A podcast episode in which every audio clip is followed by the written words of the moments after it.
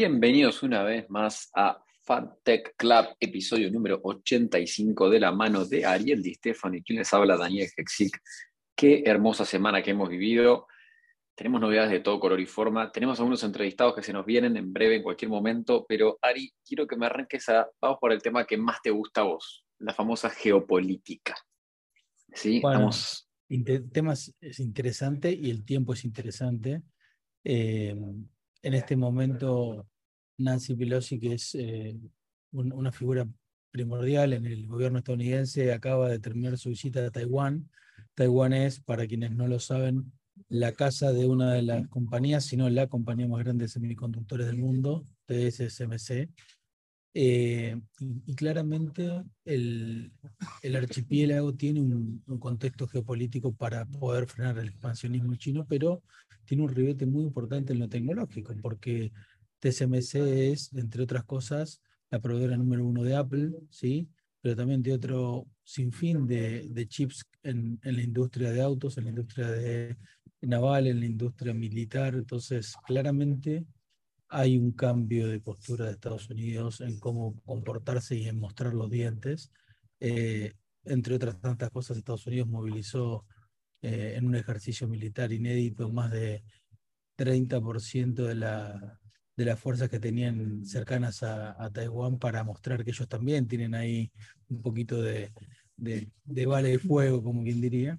Pero lo interesante está a nivel TSMC, digo, porque China sabe que TSMC es independiente, sabe además de que eh, no puede cooptar esa tecnología porque hay muchas patentes, porque hay mucha eh, eh, ingeniería, investigación y desarrollo de base de Estados Unidos.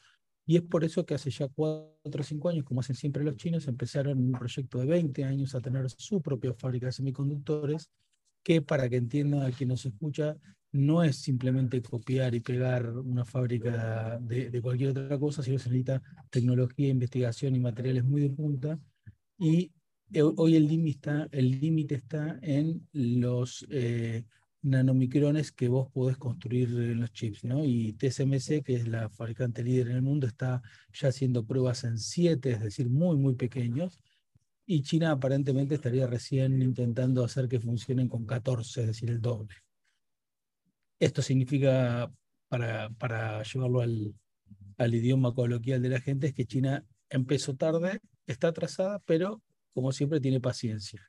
Y esto va a generar obviamente un ruido a tal punto que se acaba de, de, poner en el, en el, Senado de Estados Unidos un bill, una, una, un proyecto de ley, donde se declara la industria de chips una industria estratégica, pero además protegida, lo cual le daría a Intel, que no viene muy bien en los últimos 15 años, y te diría específicamente los últimos 5, le da un revival sí, a Intel como compañía partner del gobierno de Estados Unidos en la generación y fabricación de microchips, no solamente enfocados en, lo que es informática, sino, como dijimos recién, en temas militares, temas eh, mucho más complicados en, a nivel geopolítico. Ahora, primero, qué ganas de mover toda esa flota de Estados Unidos con el valor que tiene hoy el petróleo, ¿no? Llevarlo solamente para mostrártela y dejártelo ahí cerca y decirte, mira, estoy acá. Pero bueno, eso también denota que esa inversión que ellos hacen en solamente mover la flota y en mostrarse la importancia que tiene por todos aspectos.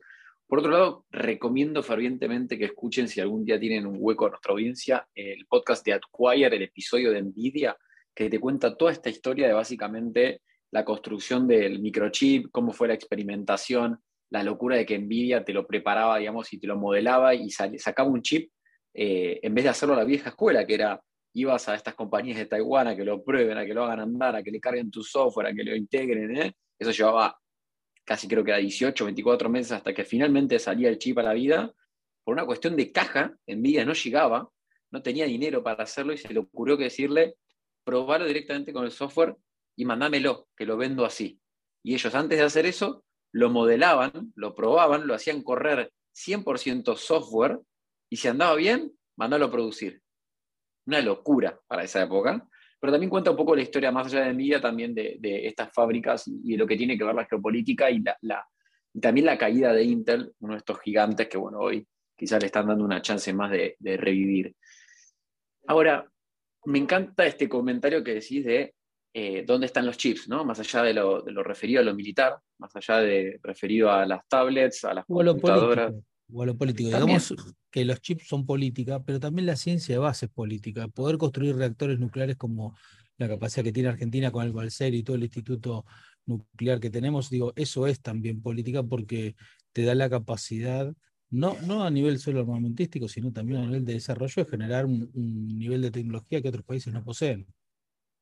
Sin duda, imagínate satélites. Yo el otro día me enteré que sabíamos que Argentina era uno de los productores de satélites del mundo, pero yo no puedo creer que somos uno de los nueve países del mundo. Sin duda, el INVAP, que, es este excelente proyecto que cruza gobiernos tras gobiernos y que nos debería mostrar el camino para adelante. El INVAP hace un trabajo increíble, reconocido en todo el mundo, y además con startups como Satellogic que apuestan a mantener eso bien alto, ¿no? Es decir, una constelación de microsatélites de uso mucho más cercano a las aplicaciones comerciales e industriales del día a día. Totalmente, pero bueno, la idea es marcar un poco también lo que significa la industria de los chips. Lo que significa es nuestras computadoras, las supercomputadoras, los autos, pues ya no es Tesla usa chip o Tesla necesita un chip. Ahora es todos los autos que tienen una computadora básicamente necesitan de un chip. Y cuando se genera un corte en eso, significa un corte en todo. No te pueden entregar el auto, no te pueden entregar la computadora. No es solo no puedo desarrollar eso, es increíble lo que significa la industria de los chips y, no solamente, Dano, a nivel de tener o no tener el producto o el teléfono o la computadora, sino también a nivel de espionaje.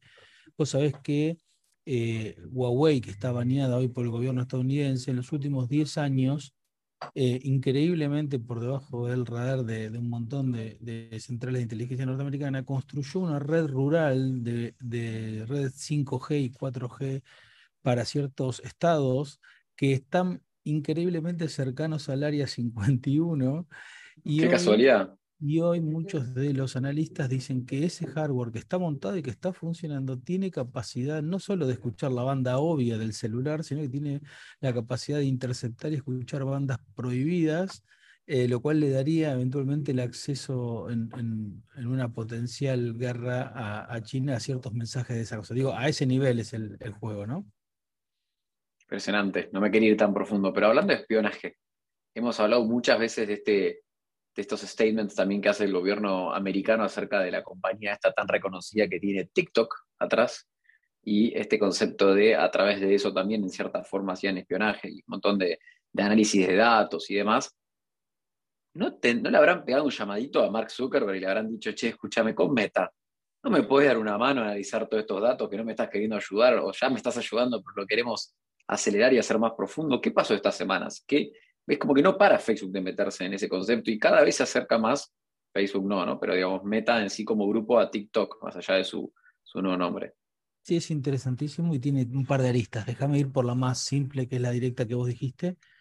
Meta y, las aplicaciones de Meta, eh, WhatsApp, Instagram, Facebook, midieron la cantidad de caída en tiempo de uso de las aplicaciones y es muy fuerte. Producto de la competencia TikTok que obviamente crece en la cantidad de uso diario de cada uno de nosotros. Entonces, esto es una guerra por la atención, una guerra por los minutos tuyos en el celular. Porque si la aplicación que tenga los minutos de tu interés es la aplicación que puede vender publicidad. Si estás una hora en TikTok, TikTok puede monetizar y vender publicidad. Si estás una hora en Facebook, lo puede hacer Facebook. Entonces, rápidamente algo que yo le admiro muchísimo Mark, después incluso de tantos años que tiene en, la industria, sigue participando de la misma manera en las decisiones, rápidamente eh, a través de, jefe de producto de Instagram y también de jefe de producto de, Facebook, eh, focalizó en los últimos, tres, cuatro meses un montón de cambios por los cuales el video Reels en el caso de, de, Instagram, Reels en el caso de Facebook y YouTube tiene algo como Shorts que también va a empezar a, aparecerles cada vez más, van a empezar a copiar el modelo de, TikTok. ¿Para qué? Para que te quedes justamente en Instagram y Facebook. Van a ver incluso algunos patrones malos de conducta o de uso o de UX.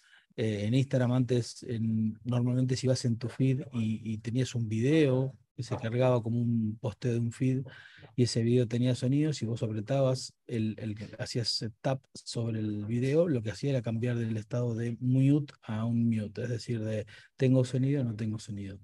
Ahora no, ahora ese video es un Reels y cuando le haces clic entras a la sección de Reels sin darte cuenta, con lo cual cuando vas para arriba o para abajo ya te quedas en la sección de Reels. Y eso... está, te agarraron, no salís más. Y eso en el último earnings call, es decir, en la última conversación de Mark Zuckerberg para con los accionistas, llevó la excelente noticia para el grupo de que Reels creció un 20% el tiempo promedio de, de, uso en la aplicación, con lo cual claramente Mark y, compañía van a hacer esa copia porque la gente claramente quiere consumir video. Y eso viene, ahí viene la segunda parte, que también me parece interesante, eh, y es que el futuro del marketing, el futuro de, de teoría de las redes sociales van a pasar por video.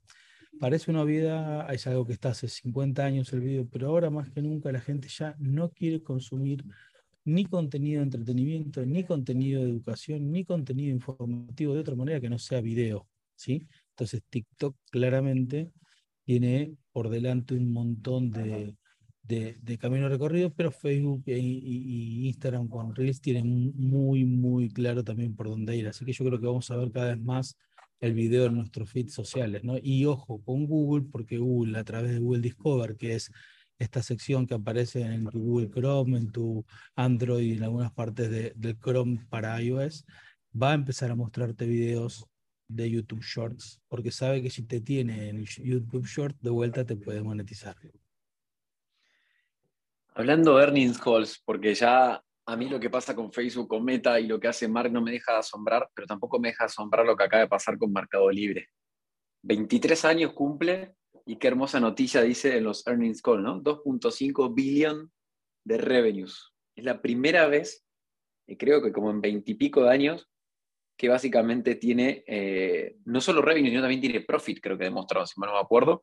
Mostraron un cuarter de la hostia. Finalmente todos los que fueron golpeados por esa famosa acción en los últimos dos años, porque todos entraron en plena pandemia y fue para arriba y ahora fue muy para abajo, volvió a verse un poquito mejor, sigue medio golpeado, obviamente, es un golpe, pero creo que también es increíble lo que está pasando.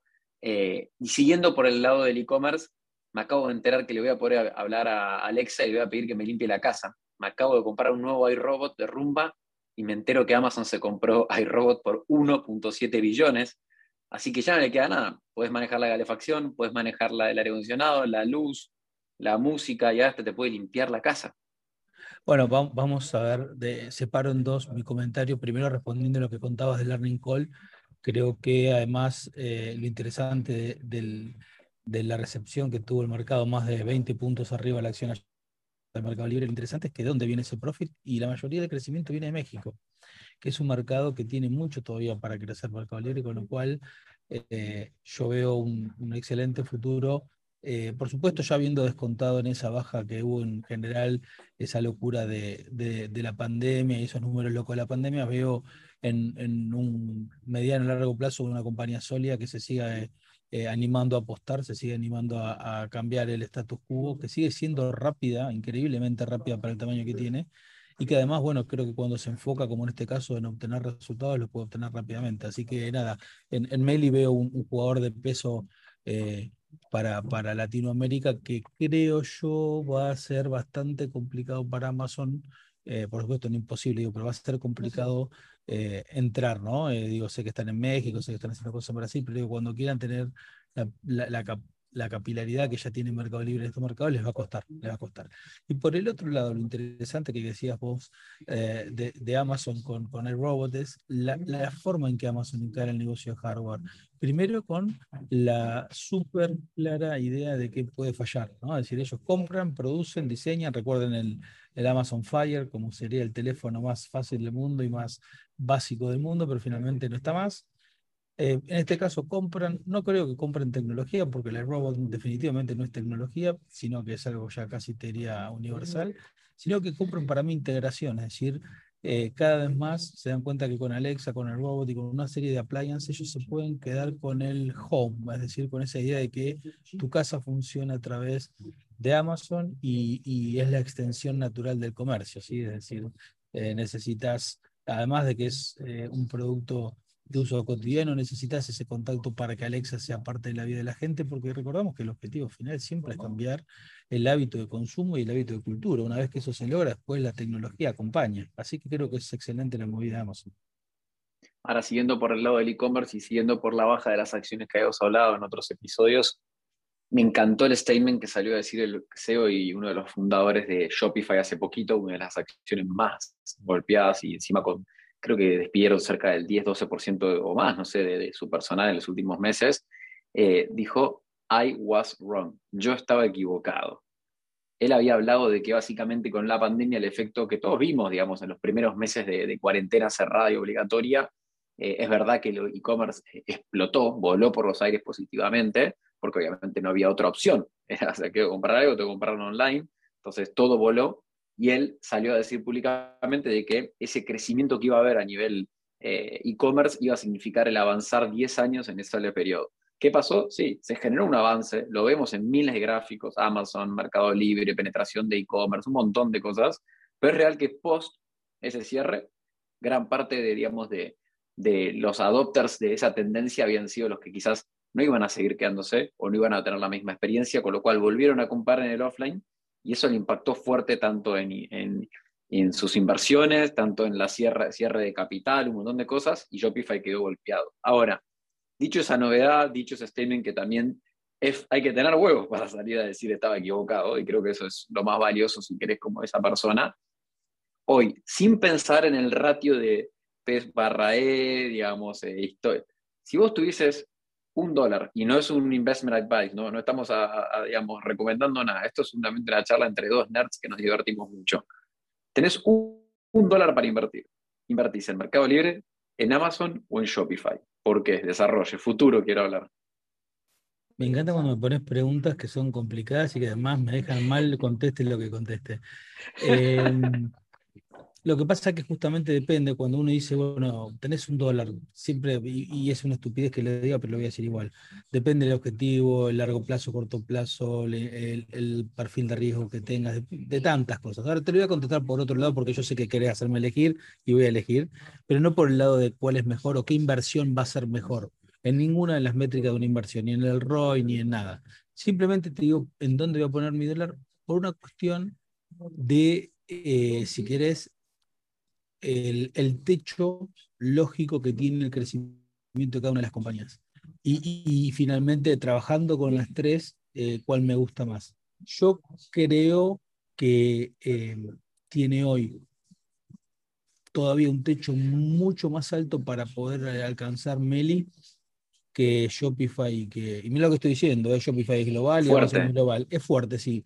Pero te cuento algo, a hoy, a hoy, eh, fin de, semana de agosto. Vamos a empezar a ver, esta es una novedad, vamos a empezar a ver en el feed de Mercado Libre, algo que estuvimos hablando hace un ratito nomás. Vamos a empezar a ver videos.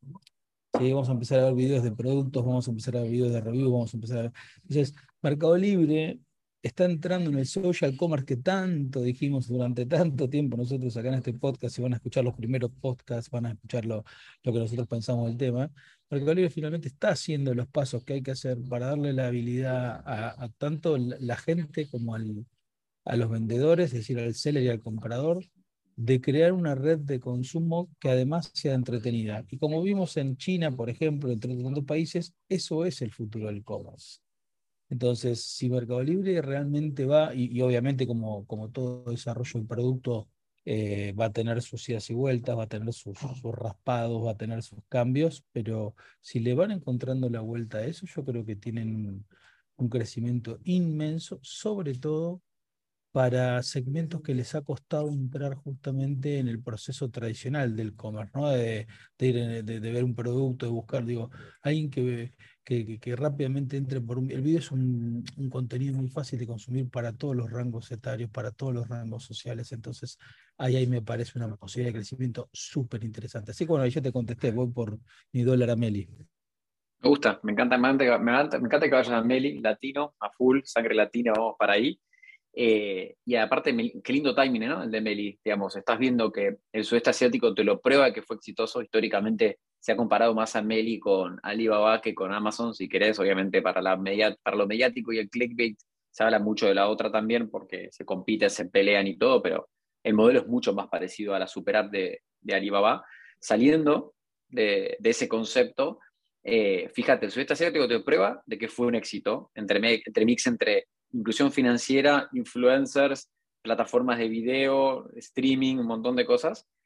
A nivel Latinoamérica, por la pandemia se impulsaron y salieron startups de social commerce de abajo de las piedras, en términos de fondeo, como de nuevas iniciativas por todos lados, sobre todo obviamente en México, Brasil y bueno, Colombia creo que en, una segunda etapa.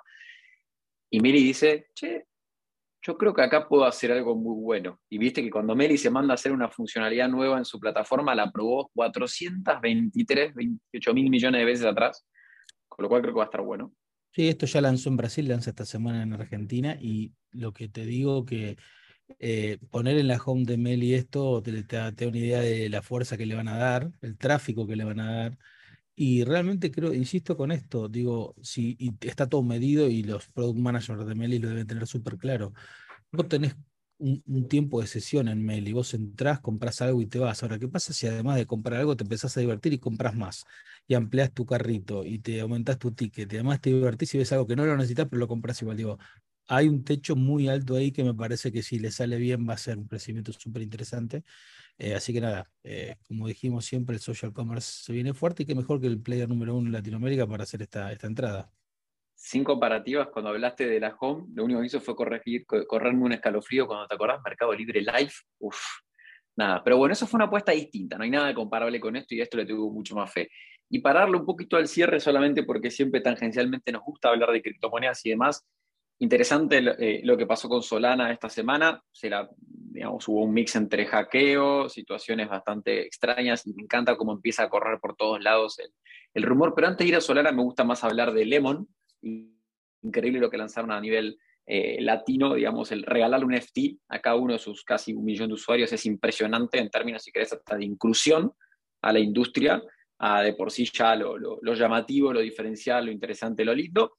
Y última frotillita del poste, Mastercard junto con Binance sacan finalmente también en Argentina y en otros países de Latinoamérica su tarjeta prepaga, con lo cual el, ese hermoso rumor y, enamoramiento que hay con Binance desde Latinoamérica cada vez se hace más genuino, cada vez también se muestran las diferencias entre un Binance y un Coinbank, Coinbank, Coinbank, uff, no me sale, eh, interesantes, pero bueno, sin más, nuevamente muchas gracias a todos por habernos escuchado en este último episodio que hemos hecho. Los esperamos en arroba Club en las redes y les deseamos una gran, increíble semana. Hasta luego.